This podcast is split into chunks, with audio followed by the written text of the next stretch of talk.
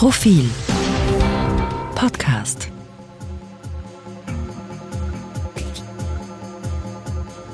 Sie hören den aktuellen Profil-Leitartikel, geschrieben und gelesen von Christian Reim. Impfpflicht Teil 2 In der vergangenen Woche ist die Sache dann doch in Bewegung gekommen, bloß nicht bei unseren Politikern. Zuletzt konnten Sie als Leitartikel einen Text lesen und auch als Podcast hören mit dem Titel Die vierte Welle. Ich schrieb, wir befinden uns mitten im exponentiellen Corona-Wachstum. Nur eine Impfpflicht könnte die Welle abflachen. Sei das nun ein genereller Zwang oder ein individueller Lockdown für alle Verweigerer. Keine Veranstaltungen, keine Gastronomie, Maskenpflicht. Seither ist einiges geschehen. So wurde etwa ein Mann in der Profilredaktion vorstellig, der sich nicht ausweisen wollte, aber hartnäckig verlangte, mich sofort zu sprechen. Der Mann zog schließlich friedlich und ohne Erfolg von dannen. Und wahrscheinlich war er ohnehin nur angereist, um einen Vertrag über 100 Jahresabos für sich und seine besten Freunde mit persönlicher Widmung abzuschließen. Bitte kommen Sie wieder, lieber Herr. Aber die vergangene Woche hat mich Vorsicht gelehrt waren es bis eben noch die Lehrer, die einigermaßen sensibel auf einschlägige Berichterstattung reagierten, so haben nun die Impfverweigerer mit den Pädagogen gleichgezogen, sind beim Aggressionspotenzial sogar deutlich in Vorlage getreten. Zig Mails mit Verwünschungen verschiedener Gattungen, Toni Faber möge eine befreiende Generalformel sprechen, handschriftliches Gekrakel mannigfaltig, einige Anrufe. Eine repräsentative Auswahl finden Sie auch bei Facebook und Twitter.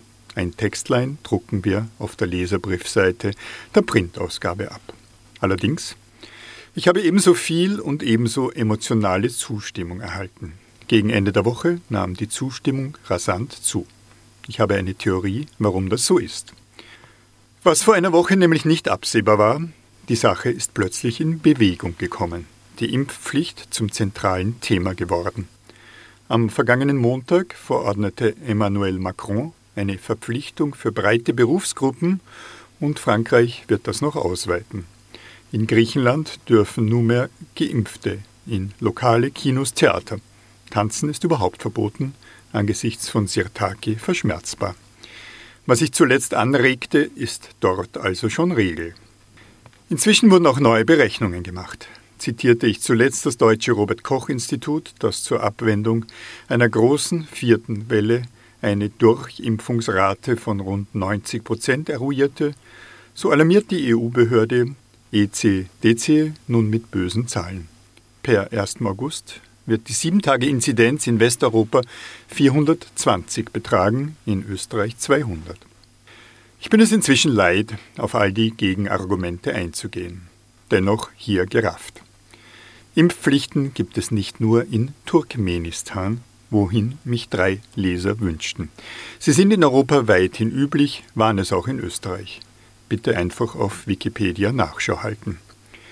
Die Corona-Vakzine sind nicht unerprobt zugelassen worden. Der Zulassungsprozess lief schneller, aber nach üblichen Regeln.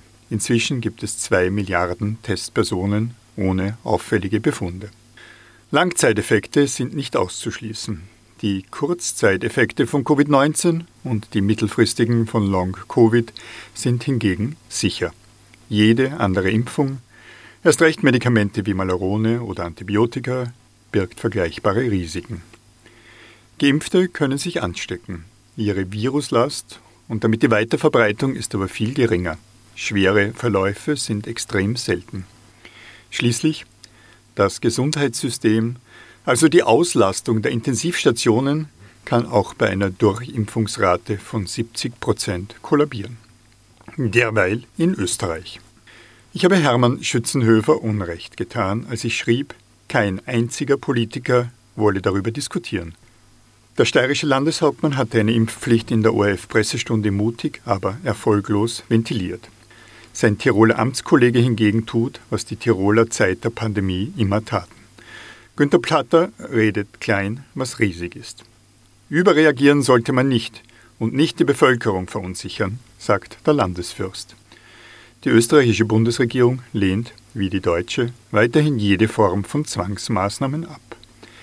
Niemand wagt es, der Bevölkerung die Wahrheit zu sagen. Die Strategie ist Stückwerk. Impfungen oder PCR-Test für Diskus sind nicht einmal ein Anfang. Wir laufen schnurstracks in die nächste Katastrophe, in einen weiteren Lockdown Richtung Explosion der Krankheit und einer Häufung von Todesfällen. Im Vergleich zu unseren Politikern ist der Vogelstrauß ein Jäger mit Adleraugen.